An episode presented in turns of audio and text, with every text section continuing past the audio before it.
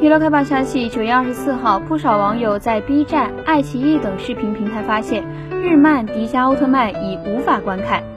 随后，有一些网友认为，迪迦奥特曼的下架与江苏省消保委此前发布的一份调查报告有关。据了解，今年四月六号，江苏省消保委曾发布《动画领域侵害未成年人成长安全消费调查报告》，